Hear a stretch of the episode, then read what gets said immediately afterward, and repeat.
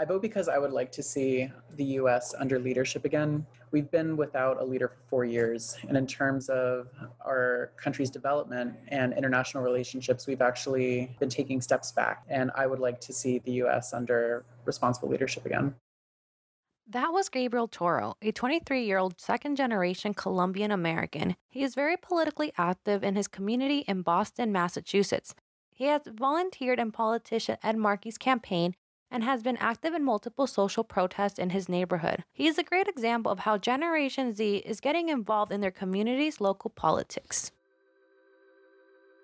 Hi, y'all. Welcome to Gen Z Let's Get Real, the podcast that gets real with Generation Z. I'm your host, Yolo Clo. Election day is fastly creeping up on us. We're days away from determining America's future for the next four years. On October 5th, states such as Arizona, Florida, and Texas had their last day for American citizens to register to vote. In states such as California, Nevada, and Colorado, citizens have same day voter registration, also known as SDR. This means that people are able to register to vote on election day.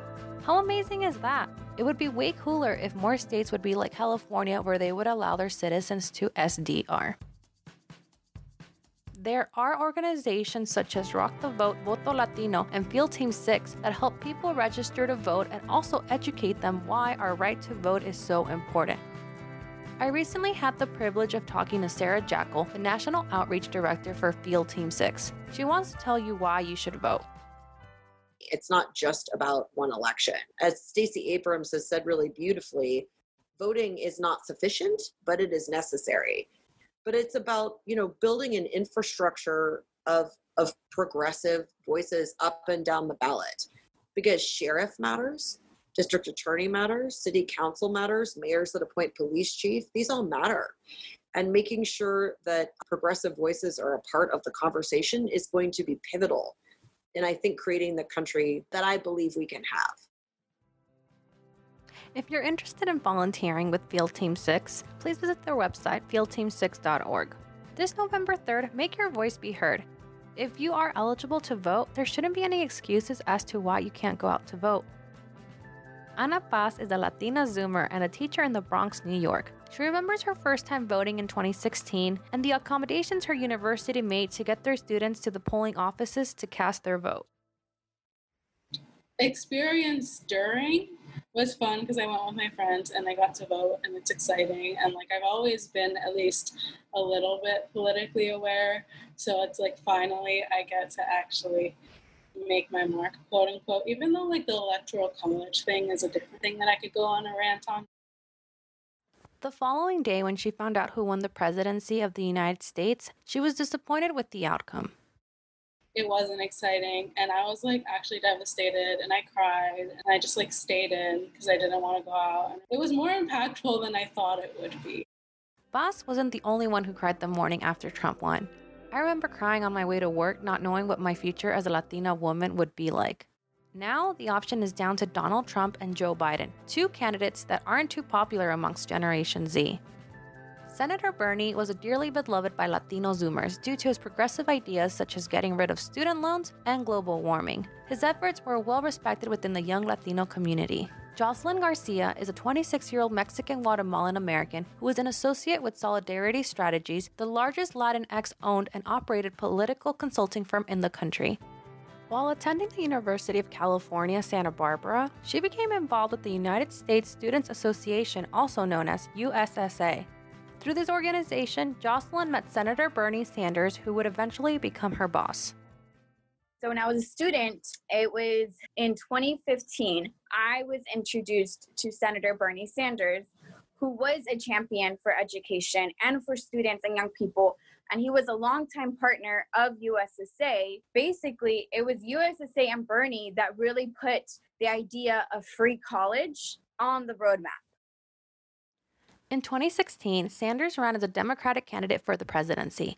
According to Garcia, Sanders said he would put free college in his presidential platform if 1 million students marched for it across the country. She and other students from her university participated in this challenge, when she became president of USSA, she began working more closely with Sanders and his staff on the College for All Act. I considered Senator Bernie Sanders as as a champion as a partner, as someone who genuinely wanted to support young people and students. For Sanders' second presidential campaign, Garcia was considered for the role as the California and New York student organizing manager. She never imagined herself working for a politician. And so I thought, you know what, if there's anyone that I'm going to do this for, if there's any platform that I'm going to pour my heart into, it's going to be that of Senator Bernie Sanders. Jocelyn was in charge of creating an unprecedented student movement which included the goals, metrics, and the timeline for Sanders' campaign. The whole vision for this was that students really are in the best position to campaign other students and their peers. They're in a better position than I am as staff member and better position than even Bernie himself. Jocelyn got to work with students of different backgrounds, but took notice as to why most young Latinos were supporting Sanders. I would say that Bernie had the best policy around immigration and also surrounding how to navigate ICE. A lot of the different movements and organizations surrounding undocumented students and immigrant rights, and specifically amongst young people, that was a big tipping point in terms of leaning support for Bernie was when he released out his immigration plan. Jocelyn also realized something interesting about young Latinos vote. They're thinking about free college, but their vote, especially if they're the only voter in their family and they have loved ones who are undocumented, they're voting on behalf of their entire family. You know, so they're thinking about health care. And specifically with the pandemic, but even before that, healthcare has been a major issue amongst Latino voters.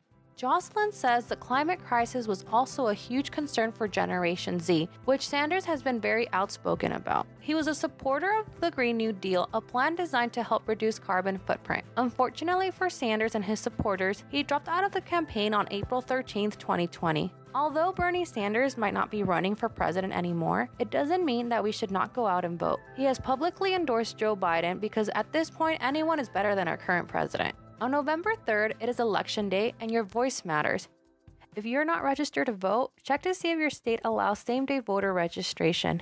If you are a minor or can't vote due to your immigration status, volunteer with local organizations that are creating a better change in the community, such as Field Team 6. Thank you for listening to Generation Z Let's Get Real.